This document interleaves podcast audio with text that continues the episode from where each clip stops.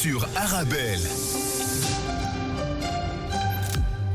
Bonjour, bonjour à tous. Tout de suite, les principaux titres de votre carrefour de l'information à l'international. Tout d'abord, au Proche-Orient, à Gaza, une distribution d'aide qui vire au cauchemar. Plus de 100 morts après l'arrivée d'un convoi d'aide humanitaire. Une revue de presse dans quelques instants. On reviendra ensuite chez nous. Une dizaine de vols opérés par la compagnie aérienne Brussels Airlines ont été annulés ce matin en raison d'un mouvement de grève qui est entré dans sa troisième journée. Et puis on parle aujourd'hui seconde main et la friperie, les marques belges qui s'y mettent aussi, pour nous en parler tout à l'heure, Claudia Van Inis, attachée de presse des petits riens. Nous irons ensuite, comme tous les jours, au Maghreb, notamment au Maroc. Ramadan, approvisionnement, le porte-parole du gouvernement confirme que l'exécutif continue de déployer des efforts pour faire face à la hausse des prix et garantir aussi un approvisionnement du marché en produits alimentaires. Voilà pour l'essentiel du carrefour de l'info qui démarre dans quelques instants.